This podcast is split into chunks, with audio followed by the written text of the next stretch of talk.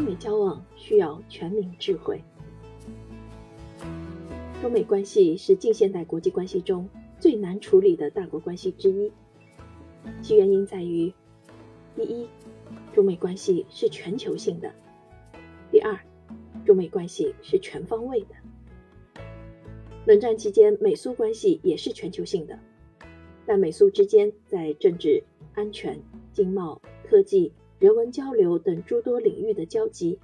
远不如五十年来中美关系所发展出的深度和广度。因此，中美关系的全方位这一本质特征，决定了处理与研究中美关系的高难度与复杂性。全球性、全方位、高复杂而不易处理的中美关系，却与两国将近十八亿公民的切身福祉息息相关。而上述种种特征也决定了。我们对中美关系的思索，绝不应当仅仅停留在学者或政策人士的层面。相反，它需要全民的广泛参与并贡献智慧。正是从这个角度看，中国著名报人、人民日报社原副总编辑、高级编辑谢国明先生领衔撰写的《中美关系五十年（一九六九至二零一九）》，更显其独到之价值。首先，该书可能正在开辟中国全民的美国研究这一新路径，而作为这新趋势、新范式的标志性成果，该书又在如下三个领域提供了独到的视角和新颖的见解，决定了该书不仅对普通读者有极高的普及价值，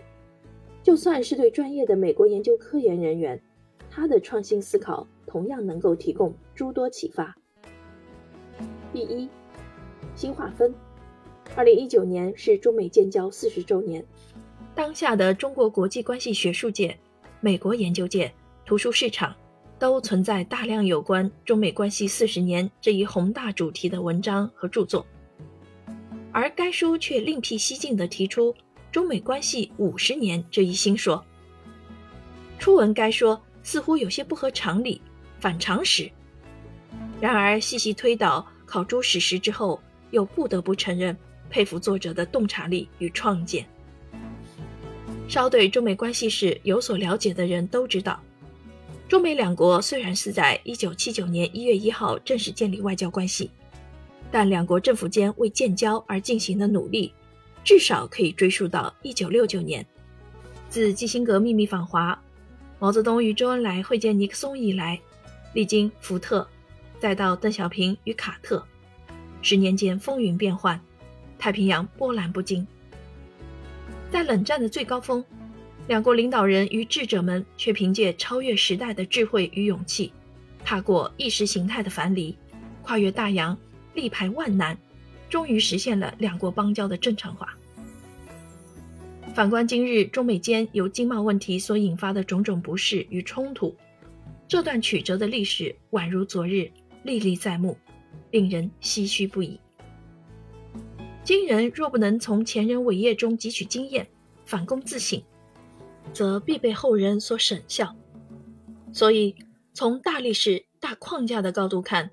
中美关系五十年这一新划分，着实有其新颖洞察之处。第二，新叙事，听故事是人类的天性，与种族、文化、宗教无关。千百年来。纵然学者们好守穷经，写出煌煌巨著，然而这些大部头专著若无可读性，甚至食之无味、味同嚼蜡，则多半逃不脱或被人束之高阁，或置于厅堂装点门面，而实则无人问津的尴尬局面。而对这本娓娓道来的中美关系五十年（一九六九至二零一九），作者以新颖流畅的叙事讲出。环环相扣的好故事，让读者们获得阅读的享受，也是该书的第二星。第三，新主体。该书系非美国研究专业的中国学者集体创作，领衔的谢国明先生是人民日报社原副总编辑，长期奋战在新闻报道与编辑第一线的专业知识与经验。让他比多数书斋里的学者们更接地气。其他四位合作者也都发挥各自专业所长，经过长时间的砥砺切磋、锤炼打磨，终于熬出了精品。大时代呼唤大手笔，大手笔需要大视野。当下的中美关系正处于五十年来最关键的历史时刻之一。在这样一个时间节点上，真诚的感谢谢国明先生等作者能够及时的拿出这样一部有创建、有深度、接地气的大部头著作，以享读者。这本书背后所凝结的，不仅仅是作者们的辛劳与汗水。更体现了谢国明先生作为资深中国报人所独具的家国情怀与职业操守。该书重点以尼克松到特朗普总统任期内的中美关系为着眼点，勾勒当代中美关系的演变轨迹。尼克松对中美关系的破冰，卡特决定中美建交，同携台湾问题的两面下注，里根低开高走的对华新路径。老布什借海湾危机调整对华策略，克林顿的对华政策从摇摆到清晰，小布什令中国从战略对手到利益攸关方，奥巴马高开低走逆转对华关系，以及特朗普时代美中关系的不确定性等等，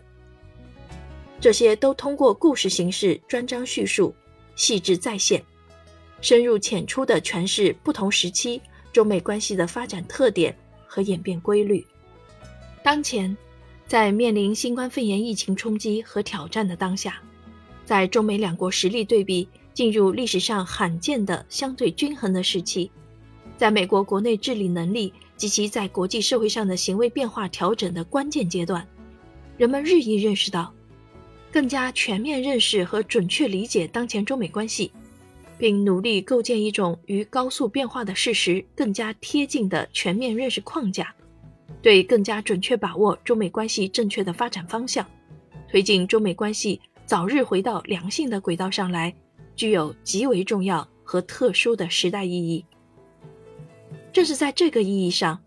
中美关系五十年（一九六九至二零一九）更加展现出其独特的意义和价值。